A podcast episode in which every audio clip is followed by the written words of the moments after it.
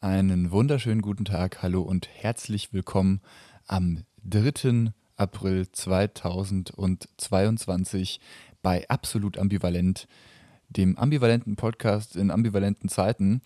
Ähm, wir melden uns quasi zurück aus der Isolation. Du warst äh, zu Hause, durftest quasi nicht rausgehen, weil es dich erwischt hat mit der Seuche. Und ich war quasi jeden Tag zwölf Stunden im Büro und habe auch keine sozialen Kontakte geknüpft. Wie geht's dir nach dieser langen, schweren Zeit? Lang und schwere Zeit, das klingt sehr hart. Ja, besser. Also es hat sich schon ganz schön gezogen. Hm, ich dachte ja, Omikron ist so ein, so ein Variantchen, was ich gar nicht spüren werde. Jetzt war ich eine Woche schon ziemlich flach gelegen. Und mir geht es schon seit zwei, drei Tagen besser. Aber so ganz weg ist es nicht. Ich war heute beim Freitesten, beim hoffentlich Freitesten. Und wenn ich es richtig gelesen habe, gibt es sowieso ab äh, morgen oder heute schon, hier Freedom Day und so weiter, keine richtige Quarantäne mehr. Nur noch freiwillig, nur noch fünf Tage. Ich hatte es dann wohl noch gerade zum, zum Ende hin mit zehn Tagen und Freitesten nach, nach sieben Tagen. Du mache ich jetzt mal einfach den alten den alten Film und hoffe einfach, dass mein CT-Wert so niedrig ist, dass ich morgen wieder arbeiten kann, weil zu Hause sitzen die ganze Zeit ist schon echt extrem nervig. ähm, ich verstehe jetzt, wie sich Verschwörungstheorien so schnell verbreiten können, wenn man die ganze Zeit nur zu Hause hängt und in seiner eigenen Home-Bubble auch noch sich befindet.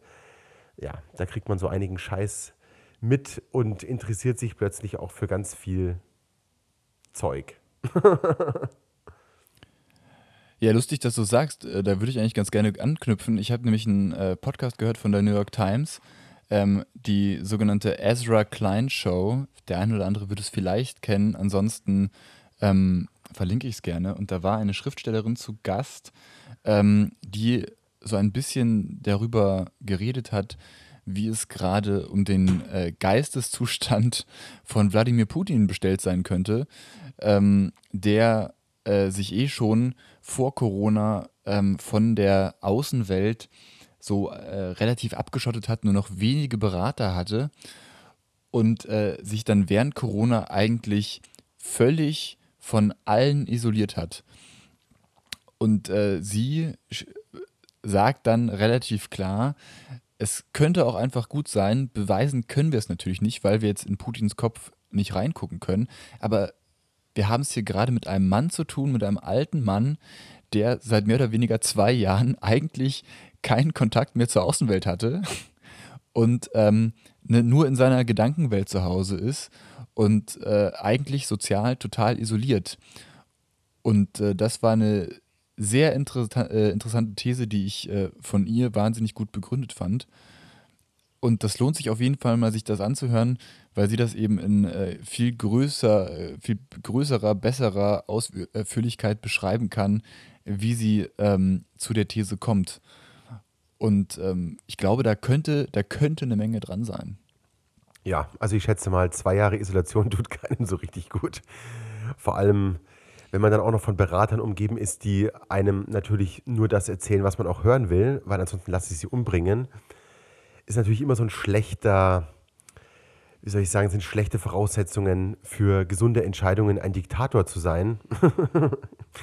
ja. Also vermutlich hat sie nicht ganz unrecht. Alles, was man jetzt auch so weiß über die, diese Kriegsentscheidungen, waren wohl haarsträubend zum Teil.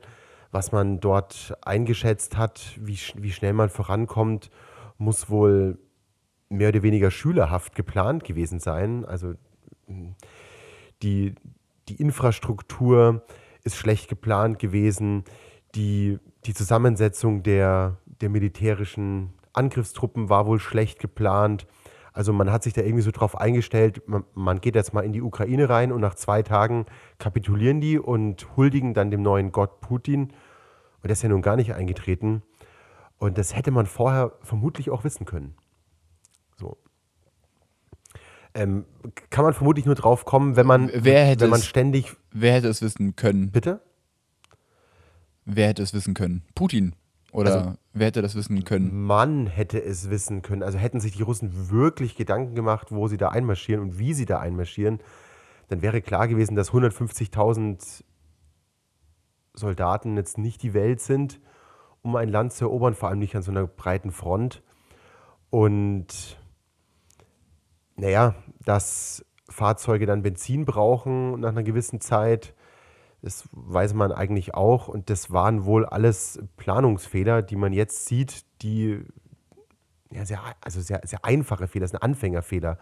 Ich habe da zuletzt ein YouTube-Video, du siehst schon, ich war ziemlich deep drin im Rabbit Hole, ein YouTube-Video von einem äh, deutschen Brigadegeneral mir angehört, der ähm, diese ganze Operation aus militärtaktischer Sicht bewertet und er sagt, das ist einfach schlecht geplant gewesen. Also zu wenig Mann, äh, zu wenig Nachschub und naja, also wenn man so eine Invasion startet, dann sollte man ja wenigstens das im Griff haben. So. Ja, ich finde es äh, interessant, wo die, wo die Diskussionen inzwischen bezüglich Ukraine und Putin so hingehen. Ich muss sagen, ganz ehrlich, ich bin bei der Diskussion inzwischen ein bisschen ausgestiegen einfach, weil ähm, ja man eigentlich gar nicht mehr richtig weiß. Ähm, also ne, man hat wenige Klarheiten, ansonsten ist dieses ganze Thema eben wahnsinnig ambivalent, weil man äh, kann ja gar nicht sagen, was ist jetzt der richtige, was ist der falsche Weg. Ähm, und es, ne, also welche Sanktionen sind jetzt die richtigen? Brauchen wir noch mehr? Ähm, natürlich kann man sich da sehr schnell sehr einfache äh, Antworten geben, die alle irgendwie ideologisch getrieben sind. Also sollte Deutschland ähm, ja, vom Gas weg, um oder ne, sollten wir jetzt quasi ein, ein Gasembargo irgendwie einleiten ähm, und einfach jetzt sagen, nee, russisches Gas wollen wir nicht mehr. Das auf, auf eine Art und Weise scheint es da immer so eine recht einfache Antwort zu geben. Ich, aber wir sehen ja auch gerade an der Lage, dass es eben gar nicht so ähm, einfach ist. Und deswegen bin ich bei dem Thema gerade in wenigen Punkten ähm, eindeutig in meinem Kopf, sondern ähm, treibe gerade, was den Krieg angeht, so, so relativ ambivalent dahin, gerade wenn es um irgendwelche Maßnahmen geht. Ja. Hast du Robert Habeck bei Ingo Zamparoni gesehen, zufällig? Nee. Vor ein paar Tagen. Ja, da ging es da ging's, äh, im Prinzip um, um äh, Habecks äh, Reise äh, in die, in die Golfstaaten, um irgendwie jetzt neues Gas und Öl zu besorgen. Und Zamparoni fragt ihn dann so: Ja, ne, warum passiert denn da nichts? Und äh, Habeck sagt: Ja, das Ganze dauert halt. Und ähm, ich könnte jetzt irgendwelche hohen, äh, hohen Sprüche klopfen, dass das jetzt alles pa sofort passiert, aber es äh, passiert halt nicht so schnell. Ne? Und da müssen irgendwie Verträge unterzeichnet werden. Ähm, Habeck hat ja eine ganze Brigade von Industrievertretern irgendwie mit dabei. Und ähm, bis das halt eingetütet ist, dauert das. Und so lange fließt halt Öl ähm, und Gas weiter. Ja. Ne? ja, und fließt halt weiter von der Diktatur. Wir hatten es ja gerade im Vorgespräch. Ähm, der Weg nach Katar ist mehr oder weniger ein Witz vor dem Herrn. Also im Demokratie-Ranking ist Katar irgendwie 29 oder 25 Plätze hinter Russland. Also jetzt nach Katar zu gehen, ähm, nur weil die gerade nicht gegen die Ukraine Krieg führen, aber ansonsten ein diktatorischer Staat par excellence sind und Terroristen ähm, finanziert haben und vielleicht auch noch weiterhin finanzieren, den IS, Al-Qaida, was man da so weiß. Ähm, es ist schon toll, was für, eine, was für ein Schiff wir da erleben. Jetzt finden wir plötzlich alle russisches Gas total doof. Und der Putin ist ja so ein, so ein Aggressor, aber geht er nach Katar.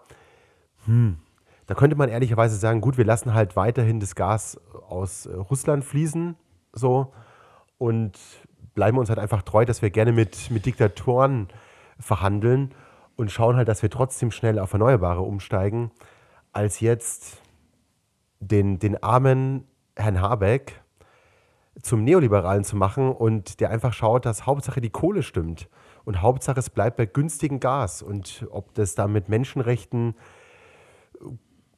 nach unseren Werten gefördert wird oder sonst was, das äh, bleibt uns letztendlich egal. Und ich finde es dramatisch, den, den Habeck dort zu sehen. Ich habe es ja auch als WhatsApp geschickt an dem Tag. Da ist er und schaut bei den demokratischen Freunden. Ähm, hier ist er, Robert Habeck, FDP. Also es ist die pure neoliberale Schiene. Wo gibt es günstig Energy? Und jetzt schauen wir halt nach Katar. Also schlimmer geht's nimmer. Ja, ich habe eher das Gefühl, ich habe eher das Gefühl, ähm, uns fällt äh, wahnsinnig auf die Füße, dass ähm, die FDP im Finanz- und im Verkehrsministerium Also ich finde es von dir wirklich. Ne, wo wo gerade was, was, wo was, gerade kann, effektive. was, hat die FDP, was hat die FDP damit zu tun, dass Robert Habeck jetzt nach Katar geht? Naja, also Habeck sagt, äh, das habe ich dir geschickt von Lanz, du hast es natürlich nicht geschaut, sagt er, ähm, nee, jetzt schauen wir doch mal, was aktuell in deutschen äh, Automobilen, die mit äh, Sprit fahren, so drin ist. Ist da Öl drin aus Russland? Ist da Öl aus Saudi-Arabien drin? Mhm. Und die Antwort ist natürlich, ja, das ist ja auch heute schon Öl aus Sau äh, Saudi-Arabien drin. Und jetzt schaut man halt, wie man das Ganze ähm, umstrukturiert quasi, um mehr von Russland wegzukommen. Ähm, dass das nicht ideal ist und dass er sich das nicht anders wünscht, ähm, das macht er auch nochmal ganz äh, klar. Aber in, ne, es geht im Endeffekt immer um Energieeffizienz. Dass wir Energie brauchen, ist nichts Neues. Ähm, und jetzt geht es aber eigentlich darum, wie können wir effektiv Energie sparen. Ne? Also es ist sinnvoller, ähm, ein, ein Haus ähm, uneffizient mit Wasserstoff zu heizen oder ist es ähm, besser, eine, eine Ölheizung zu haben, ähm, die jetzt gerade gut funktioniert, aber das Haus gut isoliert zu haben? Und ähm, er sagt eben, das ist beides Quatsch, wir brauchen halt beides. Ne? Und an dem einen Punkt, da wollen wir gerne hin, am anderen Punkt sind wir gerade und wir müssen jetzt gucken, dass der Übergang für alle Beteiligten, und das sind wir ja irgendwie alle, ne, weil wir haben jetzt gerade irgendwie April, der, der Winter ist nochmal eingebrochen. Was, was, ist, da, was äh, ist besser an Gas oder Flüssiggas oder was auch immer von Katar zu beziehen als aus Russland? Was ist daran Das besser? ist eben genau die, das ist genau die Krux. Daran ne? ist Im gar nichts Endeffekt besser. Ist es, daran ist gar nichts ja, aber die, die, besser. die Krux ist, die Krux ist, es ist egal, ob wir das Gas jetzt gerade aus Genau, Russland warum bekommen oder behalten- aus Katar. warum- wir brauchen es aber. Wir brauchen weiß, gerade warum- im Moment, warum so wie unsere, unsere? Industrie, also warum tun wir Nein, so, als wären die besser? Das ist doch einfach nur für den Arsch. Wir, wir, wir tun, Und das aber hat nichts mit der FDP äh, zu tun, das ist einfach durchsetzt in der Politik. Naja, aber die FDP sitzt hier am, im, im Finanzministerium, die FDP sitzt im Verkehrsministerium und anstatt zu sagen, wir müssen jetzt hier mal auf die Ressourcen achten und ne, das könnten wir ganz einfach, indem wir Tempo 100 oder 130 Da bin ich auf voll bei dir. Da bin ich voll würden. bei dir. Ne, also ich meine, wir sind, wir sind da da- ja voll auf einer Seite. Wir reden ja auch nicht zum ersten Mal Sehr gut, da darüber. bin ich voll bei wird dir. Von der FDP, Warum schaffen wir es nicht? wird die FDP Warum schaffen wir es nicht, den Leuten zu sagen, hey, verzichtet mal. Als es äh, im 73 war, ähm, mit, der, mit der Ölkrise, hat, hat der deutsche Staat einfach entschieden, dass die Behörden zum Beispiel weniger geheizt werden. Es gab ein Sonntagsfahrverbot. Ähm, auf Autobahnen durfte man nur noch 110 fahren, auf Landstraßen nur noch 80. Warum bekommt man das heute es nicht gab autofreie das habe ich gerade Sonntage. gesagt, genau. Und ähm, so. ja, also wieso bekommt man das nicht hin? Wieso kann man heute in dieser Übermaß Turbo-Fucking-Kapitalismus Zeit nicht den Leuten mal sagen, hey, kommt mal ein bisschen runter von eurem Konsum, so ganz allgemein.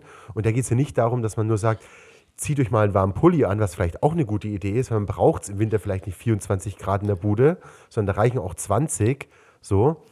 Ähm, So, und das ist aber das, was Habeck gesagt hat. Okay. Ne? Er sagt, pass mal auf, wir müssen, wenn wir die, die Heizung jetzt mal, das Thermostat mal runterstellen von 21 auf 19 Grad, das sind 2 Grad Unterschied, ne? da friert eigentlich niemand, aber wir hätten eine, eine wahnsinnige Energieersparnis. Ja. Das ist jetzt, das ist ein Feld, da kann er als ähm, Wirtschafts-, Energie, erneuerbare Energieminister ähm, Ansagen machen äh, auf gewisse Art und Weise. Ja? Wenn es aber um Verkehr geht und um Finanzen, dann hast du da eben ein, ähm, also zwei FDP-Minister sitzen, die halt sagen, nö, äh, Tempolimit auf deutschen Autobahnen gibt es mit uns nicht und wir fördern jetzt lieber die Leute, die noch ihr Auto haben und die kriegen jetzt hier irgendwie, der, der, ähm, kam ja Gott ne, sei wir Dank schauen nicht. uns dafür, dass der Spritpreis, Der kam ja jetzt nicht, dieser? Tankrabatt kam ja jetzt nicht. Der kam nicht, aber es war natürlich irgendwie, ähm, schon, es, war, es war zumindest irgendwie ähm, angedacht Ja, von Herrn gut. Lindner. Ne? Und ich meine, es gibt jetzt irgendwie ähm, so gewisse, ähm, wie nennen wir das, Geschenke ne, für Leute, die irgendwie ähm, einkommensschwächer sind. Also es gab, soll jetzt diese, diese, wie, wie haben sie das genannt? Ich habe die, die Terminologie schon wieder vergessen. Weiß ich nicht. Es würde doch letzte Woche dieses, diese Energie bla bla bla beschlossen. Also von 300 Euro. Ja, genau, 300 Euro als, als Erwerbstätiger, nur, genau. Ja. Genau, und unter einer gewissen Einkommensgrenze ja. ähm, erhältst du diese vollen 300 Euro. Aber wenn wir uns das mal irgendwie angucken, sind 300 Euro ja auch wirklich nicht so besonders viel, wenn du noch, äh, wenn, du, ne, wenn du in einem Altbau wohnst, du hast irgendwie eine Gas- oder Ölheizung. Das ist totaler Quatsch. Ähm, oder es, es ne, oder, ab, oder ja. du hast eben, oder du wohnst auf dem Land, hast ein Auto, musst damit irgendwie Einkäufe erledigen oder musst eben zum Arzt fahren als äh, Rentner, ohne die dieses Geschenk ja gar nicht kriegen. Ja? Also die sind davon ja auch irgendwie ausgeschlossen.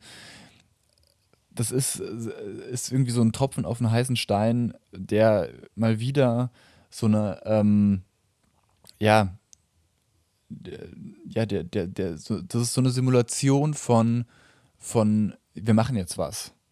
Und wir, wir packen das Problem jetzt an, wenn aber die eigentlichen Lösungen die, äh, und mit Lösung meine ich jetzt auch nur kurzfristig, ähm, wenn die eigentlich in ganz anderen Bereichen angegangen werden müssten. Und die müssten wir auch angehen ohne den äh, Russland-Ukraine-Konflikt. Ja? Nur das ist jetzt irgendwie nochmal so ein Aufrüttler. Ja. Ja. Ich habe hier noch auf meinem Zettel äh, neue Form des Kapitalismus in dem Zusammenhang auch, ähm, das hat Markus Lanz in dem Podcast vor zwei Wochen erdacht oder hat sich das überlegt und da habe ich mir gedacht, nee Markus, da bist du ganz auf der falschen Fährte. Ich komme mal kurz zu dem, was er da behauptet hat. Also viele Unternehmen gehen jetzt aus Russland zurück. So, ziehen sie da zurück. So. Und dann meint doch tatsächlich Markus Lanz, also wirklich, ich mag den ja und ich habe den sehr lieb gewonnen durch diesen Podcast. Aber er meint tatsächlich, dass das jetzt eine neue Form des Kapitalismus sei, weil man eben nicht nur noch auf Profit schaut, sondern auch auf die Moral in Staaten und deswegen ziehen sich da jetzt die Unternehmen zurück, weil sie nicht mehr mittragen. Und da muss ich sagen, nee, sorry, lieber Markus, das ist einfach ein besserer Marketing-Gag der Unternehmen, die da jetzt halt rausgehen. Und am Ende geht es genau darum, noch mehr Profit zu machen, beziehungsweise den Profit zu erhalten, weil du kannst einfach jetzt kein Westeuropäer mehr plausibel erklären, wir machen dann noch Geschäfte mit Russland und wir verkaufen trotzdem äh, die Produkte hier bei uns im, im Supermarkt, weil die würden dann eventuell boykottiert werden. Also der einzige Grund, warum sich die alle dort zurückziehen, ist, weil sie ein Zeichen setzen wollen und weil sie schön auf der Marketingwelle mitschwimmen und sagen, nee, wir sind gegen Russland, aber die ganzen anderen Lieferketten, wo, wo, wo ihr Zeug herkommt, ob das jetzt aus China herkommt, aus einer Diktatur, ob das jetzt irgendwo, sagen wir, wenn es Hightech-Produkte sind, ob da irgendwo Afrikaner in irgendwelchen dreckigen Öfen, irgendwelche alten Computerteile, die wir da hinkarren, rausbrutzeln und ähm, mit 35 vollständig vergiftet sind oder irgendwelche Inder, die das Ganze betreiben, wie viele Umweltschäden wir durch ellenlange weltweite Lieferketten verursachen. Das ist diesen ganzen Konzernen sowas von fucking egal. Es geht einzig allein darum, jetzt ein Zeichen zu setzen, wir, wir, wir, we stand with Ukraine. Und da kriege ich so das Kotzen, wirklich. Es ist so, und dass Markus Lanz da wirklich drauf reinfällt und denkt, es könnte eine neue Form des Kapitalismus sein, da muss ich wirklich sagen, Mensch, Markus, jetzt wach doch mal auf und schau doch mal genauer hin, in welcher Welt wir leben. Und es ist natürlich keine neue Form des Kapitalismus. Oder, oder siehst du das anders? Ähm, da bin ich äh, nicht ganz eindeutig zu. Ähm, ich möchte zwei Sachen sagen, die mir gerade noch, also eine Sache ähm, wegen den Lieferketten, weil du es gerade angesprochen hast, und dem russischen Öl. Nun, äh, es gab mal ein Embargo ähm, äh, auf Soja nach China. Also man hat quasi, es gab Sanktionen, wenn ich es richtig verstanden habe, von den USA gegen China, mhm. wo dann kein Soja mehr von den USA nach China geliefert werden durfte.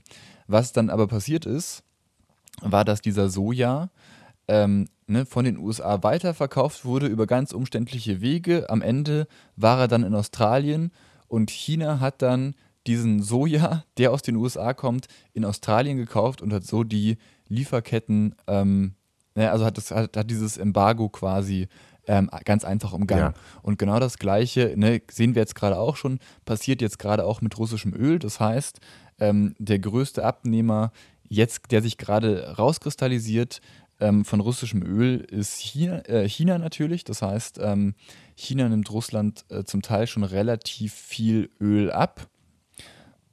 Und ähm, ja, dieses Öl wird dann auch über Umwege wieder, wenn es ja. nachgefragt ja. ist, auf, dem Weltma auf, ja. auf dem weltweiten Markt ähm, gehandelt. Ich habe das letzte und wird über dann über Umwege auch wieder ja. ne, wird dann auch über Umwege auch wieder dahin kommen, wo es gebraucht wird, zum Beispiel bei uns. Und plötzlich sitzen wir dann wieder da, haben wieder russisches Öl bei uns im Tank oder in der Heizung. Genau. Ähm, aber es, der Verkäufer ist dann halt nicht mehr Russland plötzlich, sondern China. Genau. Das ist das eine, was ich sagen wollte. Zum anderen wollte ich sagen, ähm, hast du das mitbekommen mit Rittersport, der berühmte deutsche quadratische Schokoladenhersteller? Die haben gesagt, wir bleiben dort. Die haben gesagt, sie bleiben dort, aber sie haben eine Schokolade auf den russischen Markt gebracht. Und ähm, also es war, es war vor dem 1. April, deswegen glaube ich nicht, dass es ein 1. April-Scherz war. Und die hieß Ukrainian Blood, also ukrainisches Blut. Und es war ähm, tatsächlich, also wenn ich das richtig verstanden habe und ohne ähm, Anspruch auf Vollständigkeit und Richtigkeit jetzt, ähm, war die Idee eben diese Rittersportschokolade in Russland zu verkaufen, um auf den Krieg, der ja in, der, in Russland nicht Krieg genannt werden darf, ähm, in der Ukraine aufmerksam zu machen. Und da, ähm, ja, wieder ein total ambivalentes Gefühl. Ist das jetzt eine gute Sache von Rittersport, in Russland zu bleiben, da irgendwie Schokolade zu verkaufen. Nur mal angenommen. Ja, oder wäre es doch auch besser gewesen zu sagen, nee, komm, wir boykottieren jetzt Russland und ähm, wir ziehen uns auch komplett aus dem Markt zurück. Und da stehe ich wieder komplett ratlos äh, davor und denke mir, ja, keine Ahnung, wie, wie soll ich das jetzt äh, moralisch äh, bewerten? Also da, da habe ich, hab ich einen Tipp für dich, wie du das moralisch bewerten kannst. Wenn du dir sonst Rittersport anschaust und dir überlegst, wo beziehen die ihren Kakao her, ich wüsste nicht, dass das besonders äh, green wäre, wo beziehen die ihren Zucker her und wie schauen die sonst auf äh, menschliches Leben, so. Also was interessiert die sonst äh, das Menschenleben bei ihrer Produktion? Ähm, und da achten sie sonst drauf, aber schicken weiterhin nach Russland. Dann könnte man sagen, naja gut, dann, dann lasst doch das auch noch, weil euch interessieren grundsätzlich Menschenleben. Wenn die aber sonst auf Menschenleben scheißen, dann ist es so wie überall im Kapitalismus, dann lass sie doch auch weiterhin drauf scheißen und freue dich darauf, dass sie hier recht günstig weiterhin ihre Produkte anbieten und du für eine Rittersport nur einen Euro zahlen musst, weil dafür zig Bauern, Zucker- oder Kakaobauern ähm, ein scheiß Leben dafür haben. Und wenn wir doch sonst alle im Westen drauf kacken, was äh, die Menschheit in der, in der nicht industrialisierten Welt für, für ein Leid widerfährt, dann sollen wir es nicht so tun, nur weil es in der Ukraine plötzlich vor der Haustür ist, dass wir plötzlich alle merken, oh Mensch, also plötzlich interessieren uns ja äh, Menschenleben. Und äh, so, so, so würde ich daran gehen. Und ich finde, diese ganzen Unternehmen, die sich jetzt aus Russland zurückziehen, die aber sonst weltweit für Leid und Ausbeutung sorgen, einfach nur bigotte Arschlöcher sind.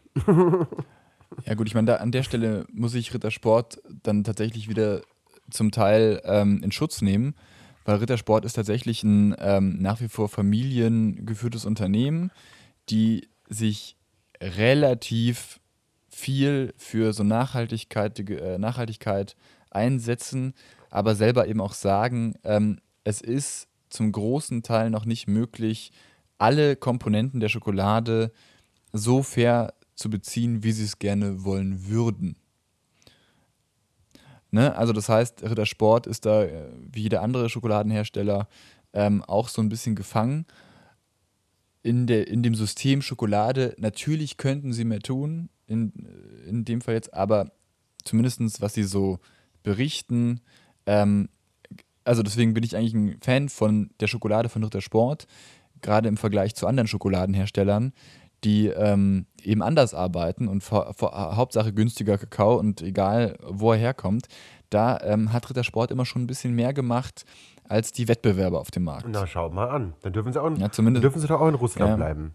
Und dann, ja, das ist jetzt eben genau die Frage. Ne? Also, wie gesagt, äh, das, ne, das, ist wieder so eine, eine Sache in diesen ganzen äh, Konflikten, die mich wirklich so, also, das ist eh, eh mein Hauptgefühl äh, dieser Tage. Man, in, in vielen Bereichen weiß man einfach nicht mehr genau, was jetzt ähm, machbar und was oder ne, was man überhaupt denken soll. Ja, ist es. Und äh, wenn man sich dann überall, also ne, man kann ja irgendwie dann sich die, die einzelnen äh, Nachrichtenkanäle angucken oder lesen.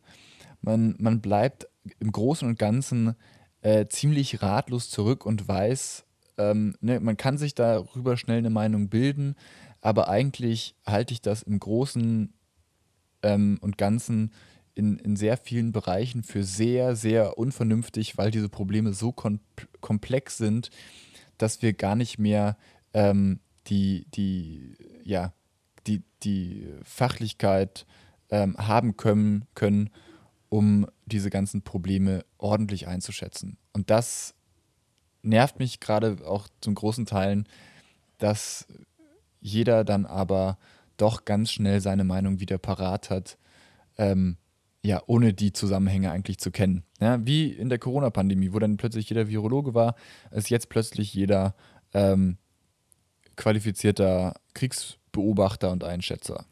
Gut, das, ähm, ja, okay. Dann, also es gäbe unseren Podcast nicht, was ziemlich schade wäre. Äh, wir haben ja immer, Gott sei Dank, eine, eine Meinung dazu. Auch wenn sie manchmal schwerfällt und sehr ambivalent ausfällt und sich auch mal ändert während den Podcasts oder zwischen den Podcasts. Ich habe hier noch was Interessantes gefunden gehabt von Professor Rieck. Ähm, der das Ganze bewertet hat zu der Frage, wie stimmen eigentlich Menschen zu Maßnahmen ab, den Corona-Maßnahmen im Genauen. Das heißt, ähm, wie befürworten die das oder lehnen sie es ab? Maßnahmen jetzt noch so. Und da hat er eine Umfrage gemacht und auf der anderen Seite sind die, ähm, die Menschen befragt worden zu Kriegsbefürwortung oder Kriegsablehnung. So, und da hat man jetzt eine Matrix, die auf den ersten Blick ähm, ziemlich kompliziert aussieht. Du hast gerade gesagt, ja, manches ist so komplex geworden und da hat dann jeder seine Meinung. Ja, die Welt ist sowieso ultra komplex. Man kann nie auf eine Antwort kommen. Schon beim Rausfinden kommt man auf so viele Fragen, die das Ganze wieder umwerfen würden oder könnten. Ähm, hier ist das mal ganz einfach, weil manchmal ist die Welt auch so einfach, wenn man drauf schaut mit einer gewissen Struktur.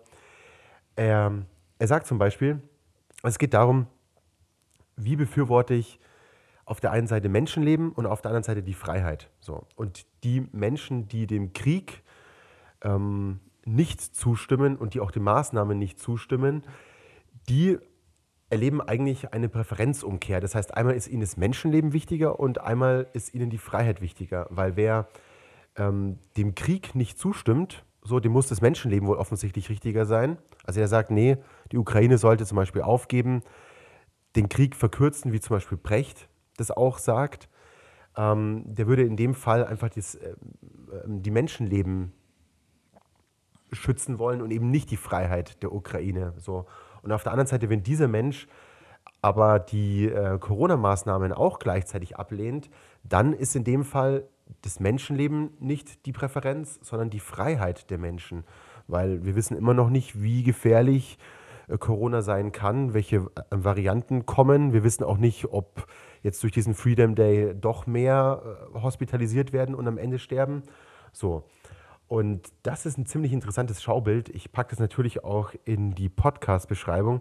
Und letztendlich sind nur die beiden konsistent, die eben diesen Shift in der Ansicht haben. Also einmal den Krieg ablehnen, aber die, ähm, die Maßnahmen zustimmen oder die dem Krieg bejahen und die Maßnahmen ablehnen, weil die haben in beidem gleichen Maß die Freiheit bzw. das Menschenleben am wichtigsten. Ich ziehe nochmal ein Beispiel raus. Jemand, der dem Krieg zustimmt, so, aber die Maßnahmen ablehnt, den ist beidmal die Freiheit ähm, wichtiger, weil er sagt, nee, Krieg, es muss für die Freiheit gekämpft werden und ähm, Maßnahmen keine, weil die Freiheit ist im Gleichbleiben wichtig. Und da sieht man schon auch, in dieser komplexen Welt gibt es trotzdem, eigentlich ja meint man, irgendwie so Wertekonstrukte, die wir haben, Aber gerade diese beiden Riesenthemen, Krieg und Pandemie, zeigen, wie unglaublich wechselhaft auch unsere eigenen Wertvorstellungen sind. Weil einmal sind es die Menschenleben, die wir so als, als das höchste Gut sehen, und einmal ist es die Freiheit. Und wenn man sich nicht mal mehr bei seinen eigenen Werten sicher sein kann und ähm, in der Gesellschaft nicht bei den Werten Freiheit und Menschenleben eine klare Disposition hat, ähm, brauchen wir eigentlich dann gar nicht mehr drüber sprechen, ist die Welt komplex und dürfen wir noch eine Meinung haben, sondern man muss vielleicht einfach anerkennen, die Welt ist so komplex, wir, wir werden da niemals eine Antwort drauf haben und wir müssen damit leben, dass wir so Entscheidungen manchmal entgegen unserer eigentlichen Werte treffen. Wie zum Beispiel, wir finden es wohl irgendwie gerade alle toll, sonst würde das nicht machen, dass Habeck nach Katar geht. Und irgendwie ist uns da ähm, Menschenleben weiterhin fuck egal, weil der eine tötet Menschen, der eine Diktator und die anderen töten Menschen. 15.000 für, für den Bau für ein paar fucking Stadien haben die umgebracht und es ist ihnen scheißegal. So, also und trotzdem müssen wir wohl anerkennen, es geht uns einfach Energie ist uns in dem Moment wichtiger. So. Ähm, also, ich finde das, was er sagt, äh, grundsätzlich total interessant.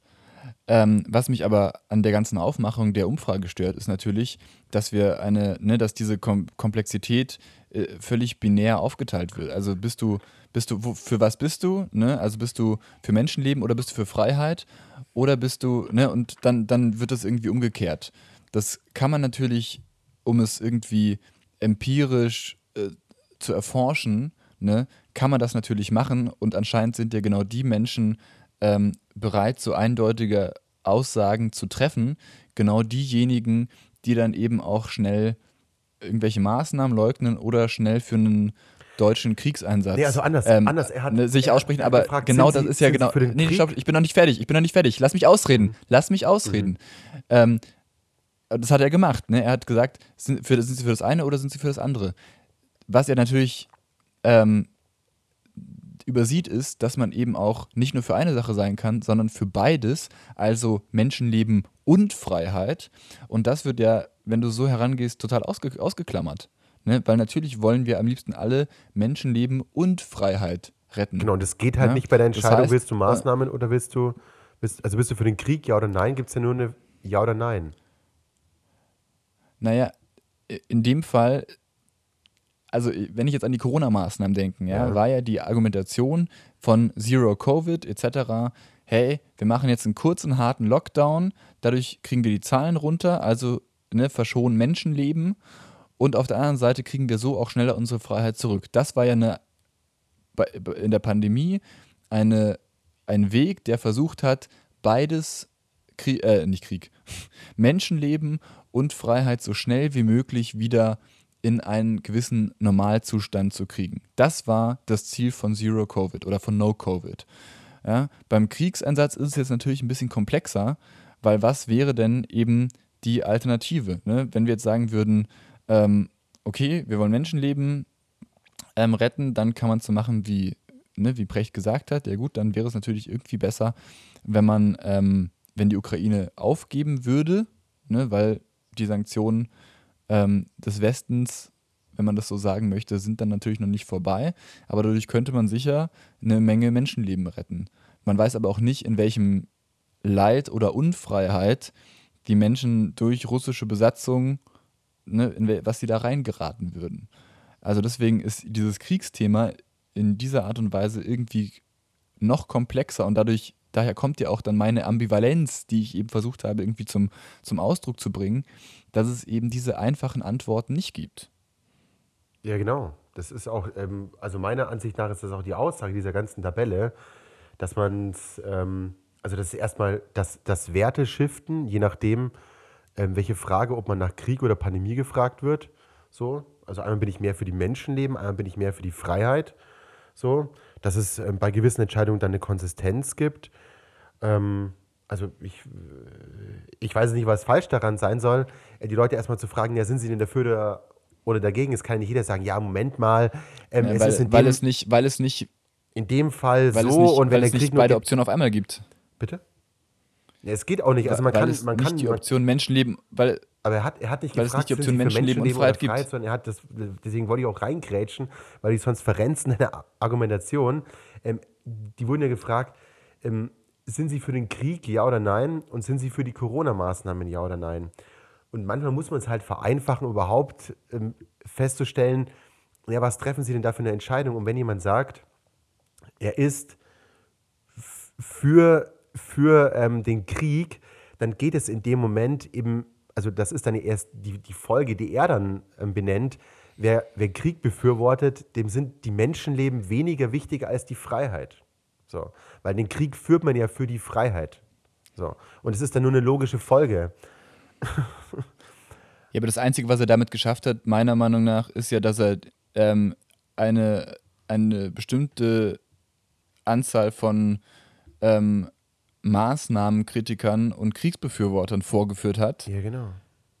anstatt, ne, also das ist äh, so, so ein klassisches ähm, ex empirisches Experiment, Ja, genau. wo man den Leuten eine scheinbare Wahl lässt, aber die eigentliche Wahl ähm, ne, wird dadurch, also wird dadurch ja total eingeschränkt und eine, eine differenzierte Antwort, die man ja vielleicht in so einer Frage ähm, geben müsste, ist ja dadurch gar nicht möglich. Und das ist das, was mich daran stört, an der Okay, Diskussion. das ist- Wenn ich sage, Ich weiß, was du meinst. Ähm, also er hat er hat's, er hat's total geschafft, die Leute, die Krieg befürworten und Corona leugnen und die Maßnahmen leugnen, vorzuführen und aufzuzeigen, guck mal hier, die sind in ihrer Argumentation inkonsistent Ja, genau.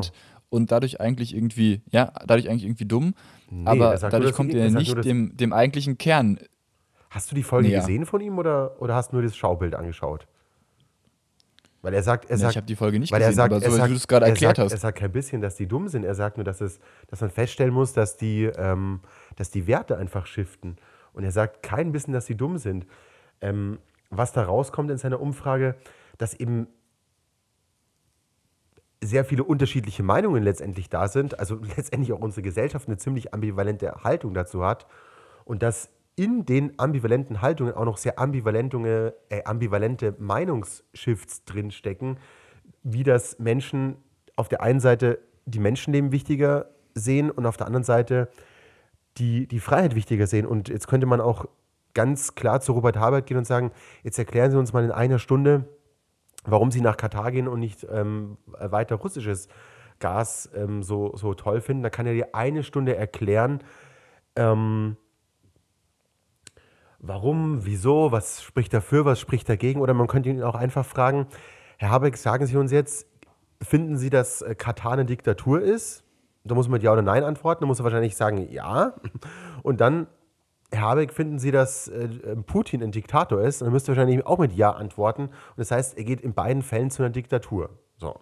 Und jetzt kann man das hochkomplex aufziehen, aber man könnte auch ganz einfach sagen, der grüne Außen, äh, der grüne Umwelt- und äh, Wirtschaftsminister verhandelt halt weiterhin mit Diktaturen.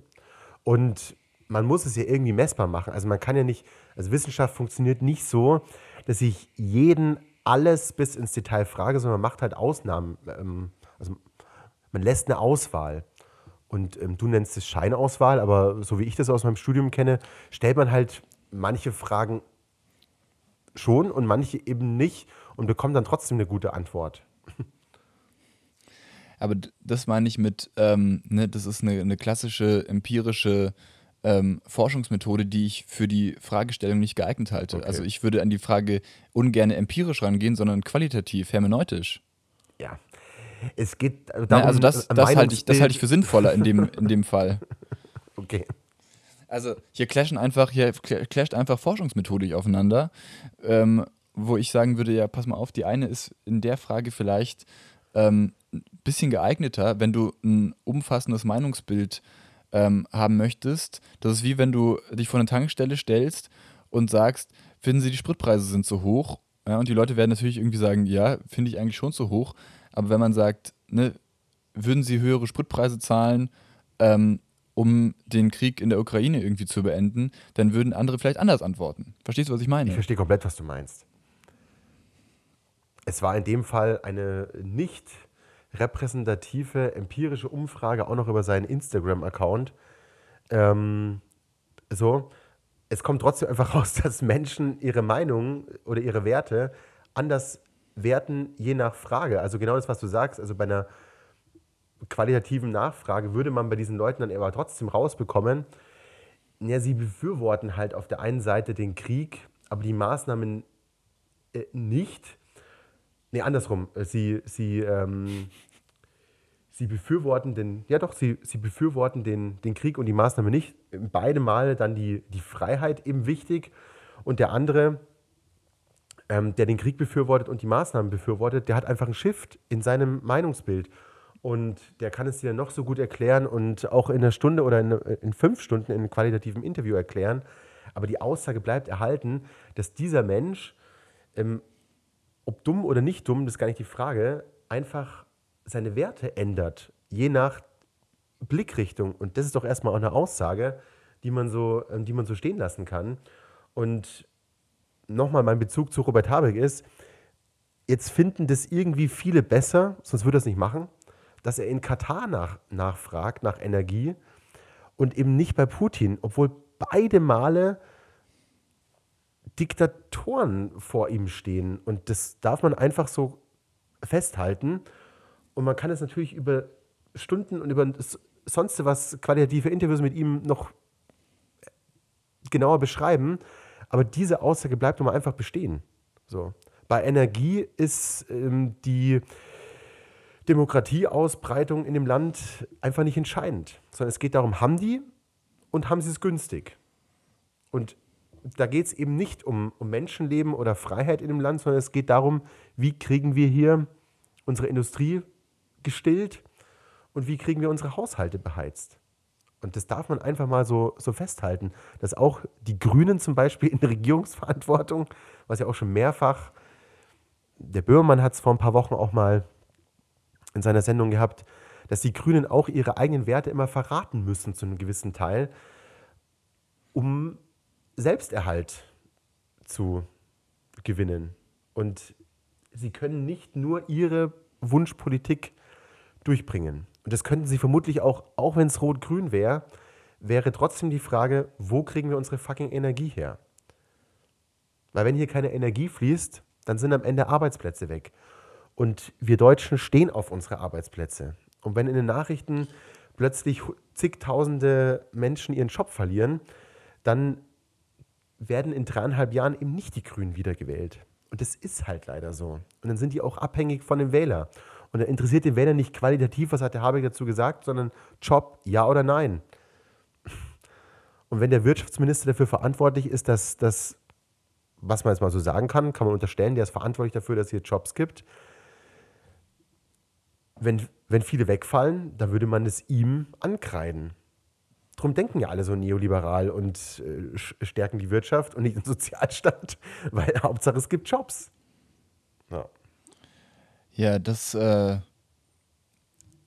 das stimmt alles. Ne? Also natürlich, natürlich ist bei jedem Politiker ähm, ein gewisser ähm, Selbsterhaltungstrieb äh, immer angesch äh, angeschaltet, weil er eben nur vier Jahre im Amt ist und danach muss er sich irgendwie darum kümmern, ob ähm, seine Karriere als äh, Politiker in Verantwortung noch weitergeht. Und das bringt diese Problematik immer mit. Äh, Habeck, würde ich sagen, ähm, hat dieses Problem auf einer gewissen Art und Weise natürlich auch, aber ich äh, möchte ihm jetzt einfach mal unterstellen, dass er immer noch ähm, sehr dafür kämpft, dass das alles grüner und besser wird und wir weg von dieser schmutzigen Energie kommt. Aber natürlich ist er da eben auch in einem äh, Konstrukt gefangen, dass er jetzt dafür verantwortlich ist, dass wir Energie ähm, noch irgendwie zur Verfügung haben. Ja. Ne? Weil wir hatten 16 Jahre eine Regierung Merkel, die es, äh, und davor eine Regierung Schröder, davor Kohl, die es alle absolut verpennt haben, ähm, in erneuerbare Energien zu investieren. Ja. Ähm, ja, ohne die wir in diesem Dilemma nicht wären und vielleicht auch noch, ähm, also wirklich noch ähm, drastischer Positionen gegen ähm, Autokratien im Ausland beziehen könnten. Aber an dem Punkt sind wir nicht und verantwortlich dafür ist in dem Fall nicht die aktuelle Regierung, die seit ja, einem guten halben Jahr irgendwie in Verantwortung ist. Ja, ein bisschen weniger, vier Monate sind es ungefähr. Die wurden ja erst Mitte Dezember vereidigt. Ne, sondern das ist wirklich eine, eine Verantwortungsfrage, ähm, wo die Verantwortlichen, ich meine, der eine tingelt jetzt hier irgendwie bei Putin rum und ist irgendwie Putin-Vertrauter. Wenn ich hier so an unseren ähm, Ex-Kanzler Schröder denke, ähm, wir haben Leute in Verantwortung wie ein äh, Frank-Walter Steinmeier, ja, der immerhin das höchste Amt des Landes bekleidet, der vor einem Jahr Nord, äh, Nord Stream 2 noch verteidigt hat und als ähm, alternativlos bezeichnet hat. Ja.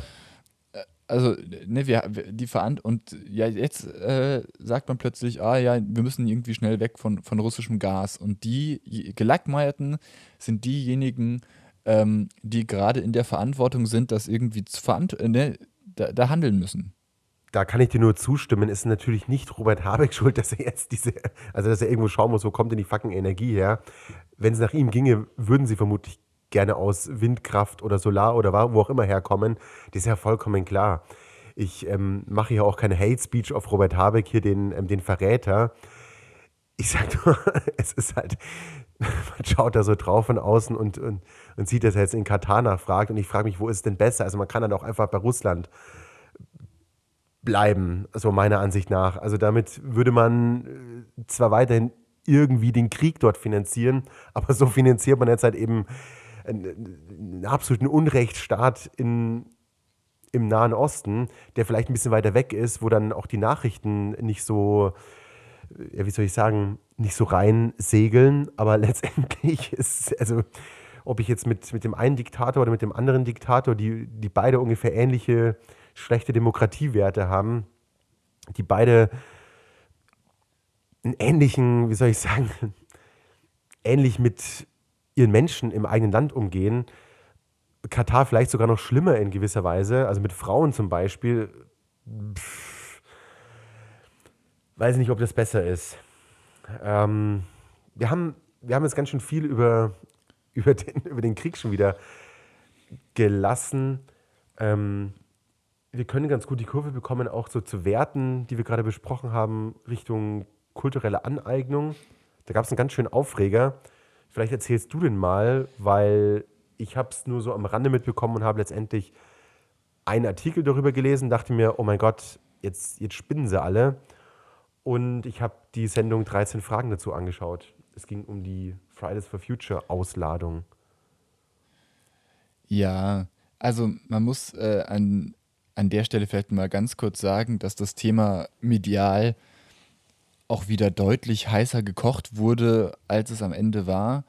Ähm, letzten Freitag äh, gab es ja wieder in Deutschland große Kundgebungen von Fridays for Future.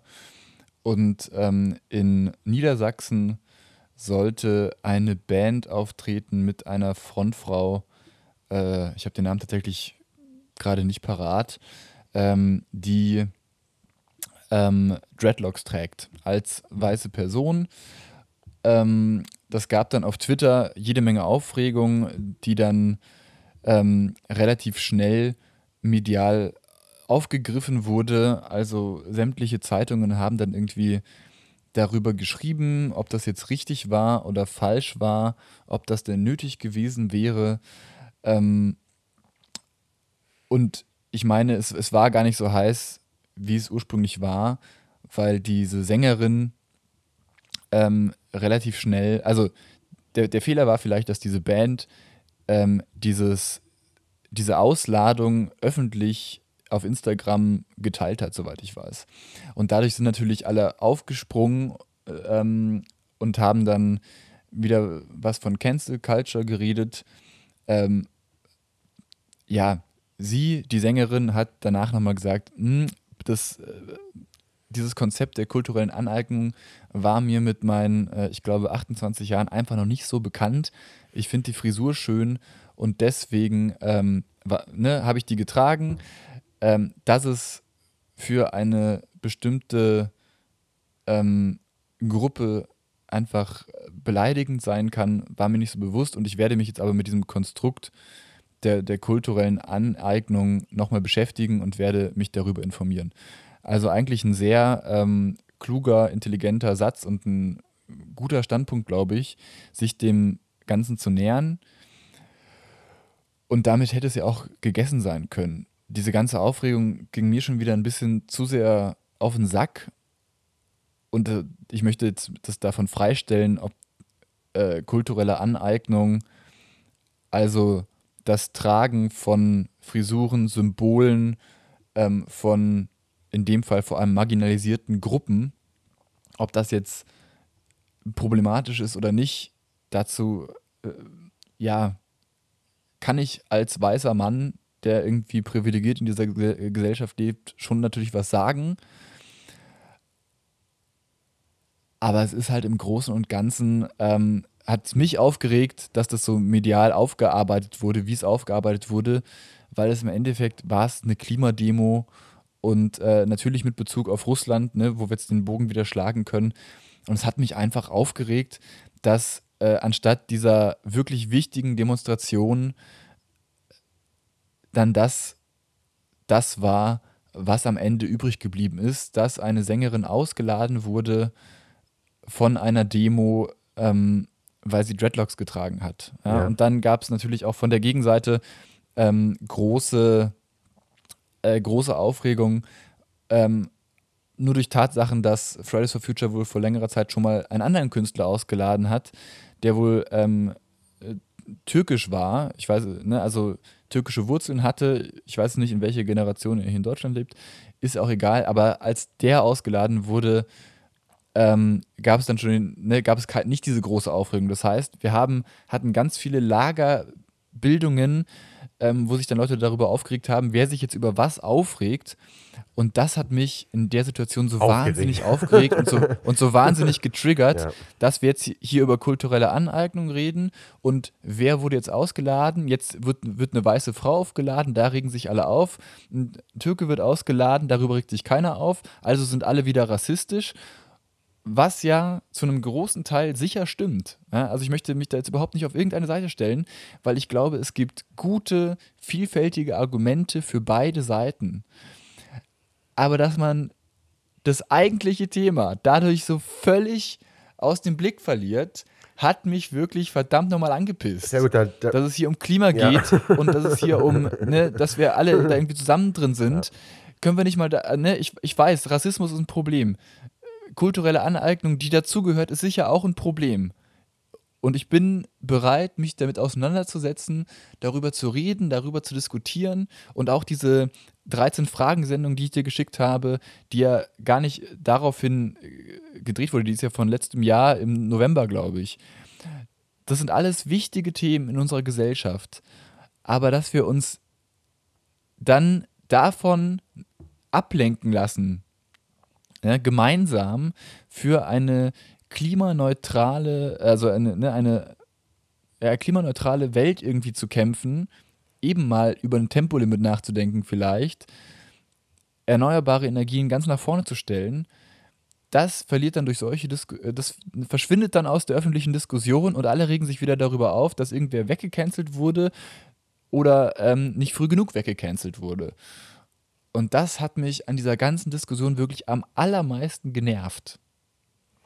Ja, äh, da, da fühle ich ganz mit dir. Das ist das klassische Problem der Linken, zu denen du dich ja ähm, sicherlich dazu zählst, ich mich zu gewissen Teilen ja auch, dass so viel Energie darauf geht, überhaupt in, in Cancel Culture, was du hast schon gesagt, ich wiederhole jetzt einfach nur nochmal, was ein wichtiges Thema ist, ähm, dass auch kulturelle Aneignung ein wichtiges Thema sein kann, obwohl ich in dem Fall eine ganz klare Meinung habe, äh, ähm, da komme ich gleich zu, dass es die Linke oder die Linken nicht schaffen, ihre Themen nach vorn zu bringen. Und dass es um solche, also schon auch Scheinthemen oft geht.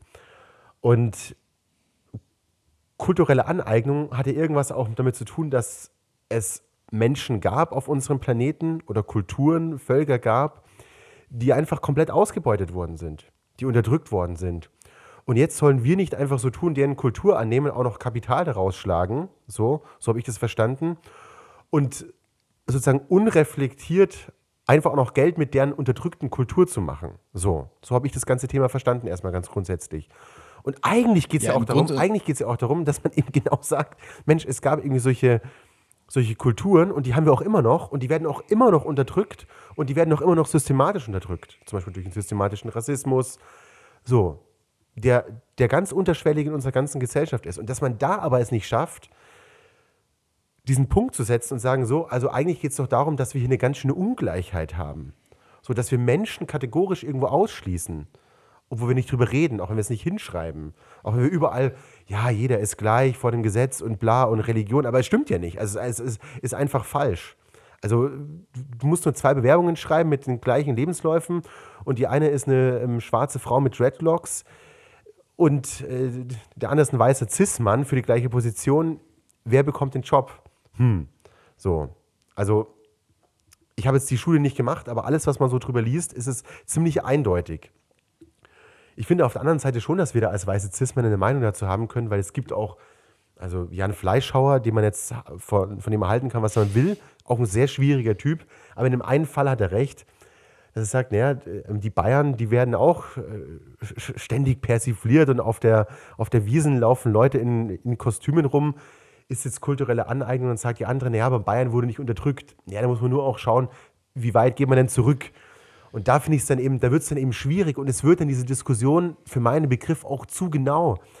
Also, das habe ich immer wieder. In der Hinsicht bin ich nämlich gar nicht links. Man darf nicht so viele Kategorien aufmachen. So, man muss einfach als, als ein ganzheitliches Problem sehen, wir schließen Menschen kategorisch aus und wir sind systematisch rassistisch. Und dann eben nicht anfangen, ja, wo beginnt denn der Rassismus? So, und ist es dann nur der Schwarze, was ist denn mit, den, mit dem eingewanderten Schwarzen, der hier eine bayerische Kultur pflegt? So, zum, also es, äh, so, es wird dann irgendwann lächerlich. Ja, aber und die Diskussion ist nicht genau da ist, glaube ich, der Unterschied. Die ist nicht zielführend, die Diskussion. Es müsste darum gehen, warum wird jemand immer noch ungleich behandelt, wenn er, schwarze, wenn er eine schwarze Hautfarbe hat? Und nicht, ob sich eine weiße Dreads ähm, auf den Kopf haut, weil das ist einfach, das findet sich vielleicht einfach schön. Und natürlich sollte man drüber reden, aber das ist nicht das fucking Thema, sondern warum wird der Schwarze mit Dreads immer noch schief angeschaut und bekommt vielleicht einen Job in der Bank nicht? Weil er eben diese Dreads hat und man sagt, nee, in eine Bank passt sowas aber nicht. Und das ist das eigentliche ja, Problem. Darf ich da kurz einhaken an der Stelle? Aber da, darf, darf ich dir an der Stelle ganz kurz einhaken? Ja, natürlich. Denn ich glaube, ich, ich, ich glaube, das ist genau das, worum es nicht geht. Es geht nicht um die ähm, Thailänder, die nach Bayern fahren zum Oktoberfest und sich eine Lederhose anziehen, weil dadurch profitiert ja nicht der Thailänder an sich, ja, sondern der hat hier vielleicht Spaß, aber der Profiteur davon, der finanzielle, das sind ja wir als Bayern, die das Oktoberfest ausrichten, dadurch den Tourismus fördern, dadurch die Wiesenwirte fördern, weil da viel Bier getrunken wird. Das heißt, die Profiteure am Ende sind wir. Wenn wir jetzt aber uns ähm, das ist ja das Argument, wenn wir uns jetzt eben zum Beispiel Musiker anschauen, und da können wir weit zurückgehen zu Elvis Presley, ne, da wurde das ja auch damals schon ähm, ganz groß problematisiert. Wir können auch weitergehen jetzt eben zu der Sängerin, die jetzt von Fridays for Future ausgeladen wurde. Ähm, da ist dann das, was problematisch gesehen wird, dass wir weiße Personen haben, die ein, äh, sich eine Musik einer anderen Kultur aneignen und dann vielleicht aber eher den Plattenvertrag bekommen, ja, und dadurch natürlich finanziell profitieren, weil sie sich eine Kultur angeeignet haben, die eigentlich aus einer anderen Richtung kommt und dadurch werden dann schwarze Künstler auf eine Art unterdrückt, weil sie nicht die gleichen Chancen auf dem Musikmarkt haben wie der Weiße, ne? der dann aber Dreadlocks trägt, um das Ganze noch ein bisschen authentischer zu machen. Ich glaube, das ist die Diskussion. Das ja. heißt, es geht immer um die Frage, wer profitiert? Ähm, inwiefern, wer, wer, wer, wer profitiert, wer hat da, ne? sind wir wirklich, sind die Chancen wirklich gleich verteilt? Und die Antwort ist natürlich nein. Die Chancen sind eben nicht gleich verteilt. Und deswegen kann ich dieses Argument der kulturellen Aneignung auf eine gewisse Art und Weise nachvollziehen. Ich finde natürlich trotzdem, und das ist jetzt die, die, kleine Meinung, die ich dazu habe, wir sollten das vielleicht nicht an, äh, abhängig von der Frisur machen oder abhängig von ähm, Essen. Ne? Also wenn ich jetzt als Deutscher ähm, leidenschaftlich gerne afghanisch koche, hier ein Restaurant aufmache, ähm, dann ähm, sollte ich natürlich irgendwie in der Lage sein, afghanisch zu kochen, wenn ich das gerne möchte. Aber natürlich habe ich dann auf dem Restaurantmarkt andere Chancen, äh, allein wenn es irgendwie um Geldgeber gibt, die mir das Restaurant finanzieren, natürlich, ja, durch meinen deutschen Namen. Ja, genau. Ne? Also, und das ist, und das ist die Problematik, ähm, die wir uns eben verge vergegenwärtigen, vergegenwärtigen müssen. Und deswegen kann ich das, ähm, das Problem, glaube ich, schon sehen, aber ich finde es eben trotzdem, also Es ist der falsche. ich finde es dann manchmal, es ist ja das falsche Ventil und es ist dann vielleicht Genau, auch, es ist der falsche ähm, Adressat auch vor allem. Es ist der, es ist der vollkommen falsche Adressat, weil wenn du, ne, wenn du gerne afghanisch kochst und dich mit dieser Kultur auseinandergesetzt hast, so, und eigentlich dann ja diese Kultur auch hierher bringst, so, und was ja auch irgendwie, also ich sage jetzt mal so ein, so ein altes Wort zur Völkerverständigung beiträgst, wenn du als Deutsche hier ein afghanisches Restaurant aufmachst, was total positiv ist, dann müsste man doch eigentlich an die Geldgeber, an deine Investoren gehen und fragen, ja, warum hast es denn nur du bekommen und nicht die drei Afghanen, die vorher in die Bank marschiert sind? Und da steckt, da steckt der Teufel im System und nicht du bist der, der ähm, the one to blame. Und das finde ich echt schwierig. Das finde ich echt schwierig. Und da geht es für mich die Diskussion in eine ganz, ganz schwierige Richtung, weil ich dann immer schauen müsste, welche Kultur habe ich denn hier gerade, also nach was lebe ich gerade? Welche Klamotten habe ich an? Welchen Style habe ich gerade? Und dann muss ich schon wieder anfangen zu denken, naja, wann hat denn die Kultur ihre Kultur angeeignet? Und es ist immer nur die Frage, ja, wie weit schaue ich denn zurück? Und das Problem hast du dann immer wieder. Sonst ist man am Ende auf der gleichen Argumentationslinie wie Wladimir Putin, der sagt, vor, vor hunderten Jahren war die ähm, Kiewer Rus aber mal russisch und deswegen müssen wir das wieder haben. So. Und nee, eben nicht. Sorry, es hat sich eben, die Welt hat sich geändert. Es gab da mal ein paar Kriege zwischendrin und jetzt ist halt die Ukraine die Ukraine und eben nicht das Kiewer Rus von vor 800 Jahren. So, und da finde ich, wird es dann immer schwierig, wenn ich dann über kulturelle Aneignung drüber nachdenken muss, ja, was ist denn jetzt eigentlich dann meine bayerische Kultur? Weil die sah vor 200 Jahren hier auch anders aus. Und vor 400 Jahren auch und vor 500 Jahren auch. Und was weiß ich, was vor 800 Jahren hier los war. Und das ist dann die Diskussion meiner Ansicht nach nicht wert, weil es geht darum, dass wir die Kulturen, so wie sie jetzt sind oder wie sie vor ein paar Jahrzehnten waren, eben immer noch kategorisch ausschließen aus unserer Gesellschaft. Und das ist das Problem. Und nicht, dass sie jemand anderes adaptiert. Weil Adaption, also das eine Kultur annehmen und Dinge davon übernehmen, das ist einfach, also es ist einfach menschliche Entwicklung und ist äh, aus meiner Sicht dann falsch, deinen Riegel vorzuschieben oder zu sagen, ja, erstmal müsstest du dich so und so damit auseinandergesetzt haben. Wer bewertet es auch? Also ganz, ganz, ganz, ganz schwierig und finde ich eigentlich ein, ein Rückschritt. So. Ja, ich finde es, ich finde es grundsätzlich schade, dass man ähm, durch dieses Argument natürlich wieder einen Teil aus dieser Kultur wieder ausschließt. Ja, genau. ne? Also man exkludiert ja dadurch Menschen. Ähm, also ich dürfte dann nach dieser Logik, wenn man es natürlich extrem weiterdenkt, ähm, weder Reggae-Musik machen, geschweige denn hören. Ja. Ne? Finde aber die Musik gut. Ähm, genau das Gleiche, was ich mit äh, ja, anderer Bluesmusik oder Jazz, ne, der ja auch aus der schwarzen Kultur ursprünglich mal kam, den ich trotzdem wahnsinnig gerne höre. Oder eben der Rock'n'Roll. Das sind alles Sachen, ähm, da, da, da gibt es sehr viele, ne, die Problematik, die ich eben schon beschrieben habe. Natürlich haben, ist, ist diese ganze Industrie, die Musikindustrie, aber natürlich jede andere Industrie auch, ist natürlich von, von weißen, meistens Männern geprägt wurde, äh, geworden. Und dadurch ähm, haben wir natürlich auch einen gewissen Einheitsbrei auf dem Musikmarkt, der eben sehr schwer aufzubrechen ist. Aber eben dieses, dieses Exkludieren von Menschen finde ich immer scheiße und schwierig. Und das, ähm, ne, ob, ne, und ich, wie gesagt, ich hoffe, ich habe die Problematik annähernd verstanden, so wie ich sie eben geschildert habe. ähm, und trotzdem möchte ich ja nicht, ja, Ja. ja, und, und trotzdem möchte ich natürlich auch nicht von irgendwas ausgeschlossen werden, was ich gut finde. Ne? Ja. Und auf der anderen Seite muss ich aber sehen, dass die, die Personen, die Kulturen, die sich über das jetzt beschweren, natürlich über Jahre, Jahrzehnte, Jahrhunderte genau das durchgemacht haben und immer von der Gesellschaft wegen ihrer Hautfarbe, ihrer Religion, weswegen auch immer, von unserer Gesellschaft ähm, exkludiert wurden, ausgeschlossen wurden. Ja.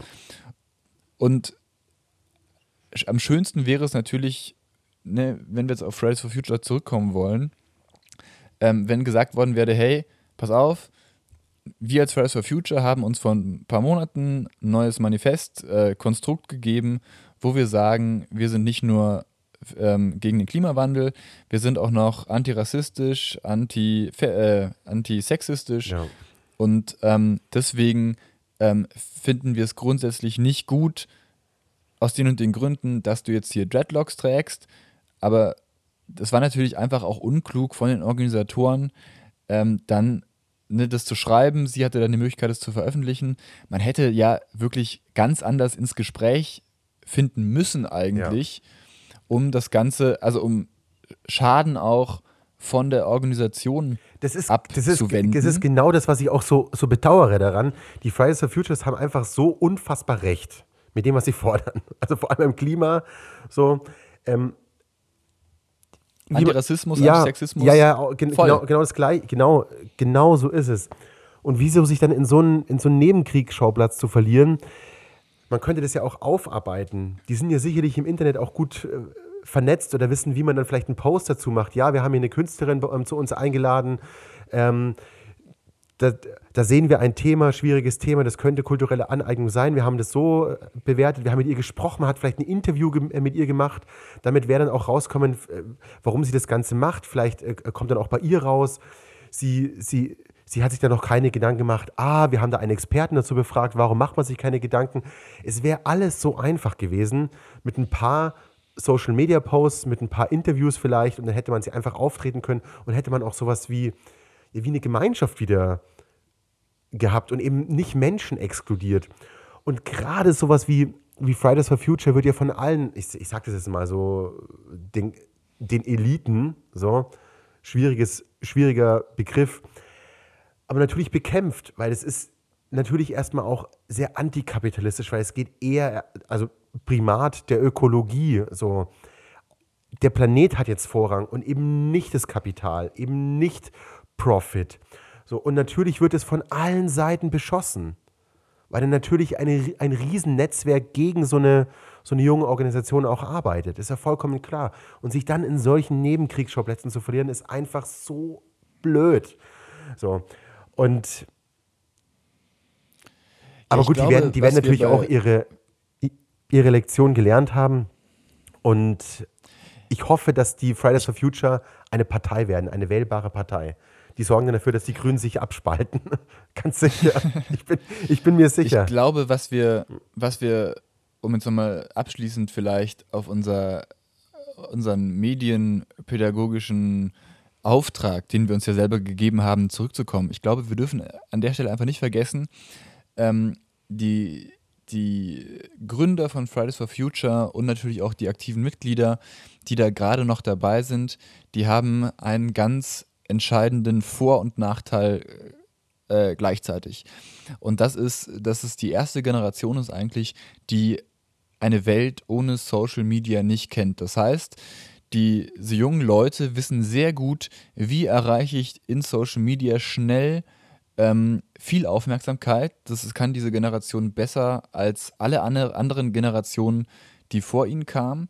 Aber äh, das ist auch gleichzeitig der große Nachteil, weil sie eben keine Medienprofis im traditionellen Sinne sind. Das heißt, ähm, dass man Sachen eben auch außerhalb des medialen Kontexts schon mal regeln kann, also durch Hintergrundgespräche zum Beispiel, was ja im ähm, modernen Journalismus ganz alltäglich ist, dass man sich mit bestimmten Leuten erstmal trifft, unter drei, ja, also da wird dann einfach ein Hintergrundgespräch geführt, die, ähm, man, man verständigt sich dann eben so darauf, dass die Sachen, die da besprochen werden, in der Öffentlichkeit erstmal nicht diskutiert werden. Ja, das ist unter drei.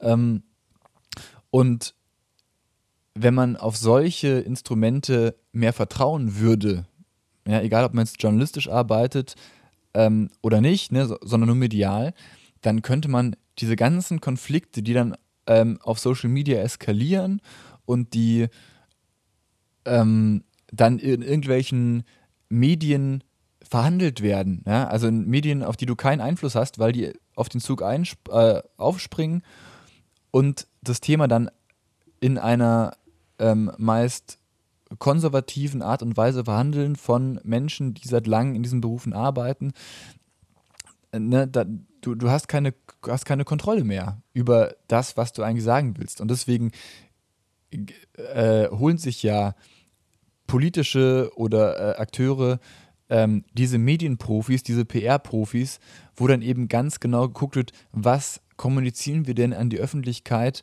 um unsere Message so, so zu platzieren, wie wir sie platziert haben wollen. Und das kann man natürlich immer kritisieren. Ne? PR ist ja nicht immer unbedingt was Gutes, aber es hat natürlich für, äh, oder es hätte natürlich für eine Organisation wie Fridays for Future ähm, enorme Vorteile, wenn man sich da ein paar mehr Gedanken machen würde, weil dann die, ähm, ja, die Nachrichten, die, ähm, die, ja, wie nennt man, die Argumentation, die man haben möchte, in der Öffentlichkeit steht, darüber würde dann diskutiert werden und diese Nebenschauplätze würden dann gar nicht aufgemacht werden. Ja? Also man hat natürlich nicht alles unter Kontrolle, aber ich weiß natürlich auch, was du meinst. Ähm, ja, also andere, andere, andere Journalisten haben ja auch genau die Aufgabe, genau auf dich zu schauen und dann auch deine Argumente auseinander zu pflücken. Selbstverständlich, so, ja. aber so ein, so ein Eklat, ja, der dann von der eigentlichen Message, Bin ich voll von der Meinung. eigentlichen. Bin ich voll deiner Meinung. Ja, Genauso ist es. Das, das, dem hätte man ganz einfach mit einem einfachen Telefongespräch wahrscheinlich aus dem Weg gehen können und hätte sagen können: Pass auf, wir, wir würden uns gerne mit, äh, mit dir darüber unterhalten würden dir das gerne erklären. Und wenn sie jetzt natürlich da irgendwie komplett resistent gewesen wäre, was sie ja anscheinend nicht war, ja, sondern gesagt ah, ich habe mir darüber noch keine Gedanken gemacht, wie es halt so oft ist, weil man macht sich ja auch nicht immer über alles Gedanken, ähm, dann hätte man da sicher einen deutlich anderen Weg gefunden, der dieses wichtige Thema Rassismus, kulturelle Aneignung ähm, nicht so im Zentrum gehabt hätte. Man hätte aber dann auch noch in anderer Form darüber reden können. Ja. Ja? Und hätte nicht diese Social Media Eskalation gehabt, ja. wo alle sich wieder angeschrien haben und gesagt haben, ja, du bist aber rassistisch und du bist aber scheiße und das Klima steht dann am Ende wieder in der Ecke und keiner kümmert sich ja. drum. So, so ist es. Ähm, wie bei den Grünen aktuell. Ich habe es gerade gesagt, vermutlich, ähm, ja, ja.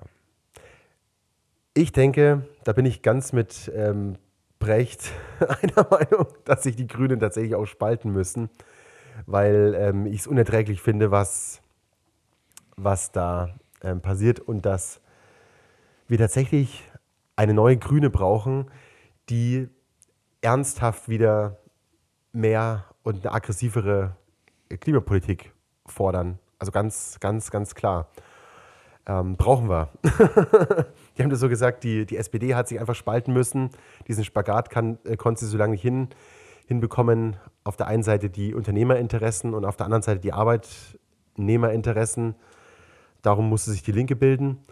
Und äh, die Union hatte einfach am rechten Rand zu viele und darum musste sich die AfD bilden. Und ich vermute, dass es bei den Grünen, die sehr, sehr, sehr viele, sehr junge Mitglieder haben, irgendwann passieren muss, oder die Partei äh, stellt sich nochmal ganz neu auf, dass es da zu einer, äh, zu einer Abspaltung kommen muss, weil einen grünen Minister in Katar, sorry, unerträglich, geht nicht. Bei allem Verständnis kann man, kann man sie nicht antun. Und gerade die, sehr, also sehr viele Junge haben ja vor allem die Grünen gewählt, die, die haben keinen Bock mehr auf sowas. Und da gehe ich mit ihm einfach mit dass die Grünen sich abspalten und vielleicht werden es die Fridays for Future. Würde ja passen. Die haben schon die Themen im Gepäck, die sind organisiert, die müssten eigentlich nur noch, müssten sich nur noch das Label Partei drauf klatschen und sich dann genehmigen lassen. Und das ist ja ein Klacks. Also. Naja gut, aber die, die Führungsriege von Fridays for Future, wenn man das jetzt als Führungsriege bezeichnen möchte, ähm, ist ja schon längst bei den Grünen aktiv. Ne? Also dieser Neubauer. Lafontaine war auch noch bei der SPD. Ja zum Beispiel, also. Ich sag's nur. Lafontaine, mhm. ja, aber apropos, Lafontaine ist aus, der, aus den Linken, bei der Linken ausgestiegen. Mhm. Was sagst du denn dazu? Ist mir egal, das ist ein alter Typ, der ähm, hat sowieso nichts okay. mehr. Genau das. Ja, also äh, sehe ich, seh ich ganz genauso. Ähm, ich, fand die, ich, ich fand die Wahl im Saarland ähm, kurz interessant ähm, und jetzt haben wir da plötzlich so einen Drei-Parteien-Landtag und äh, da kräht jetzt auch kein Hahn mehr nach. Nee.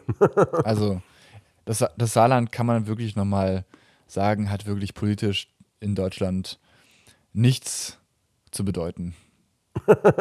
Ja, ich hoffe, unser Podcast wird auch im Saarland gehört.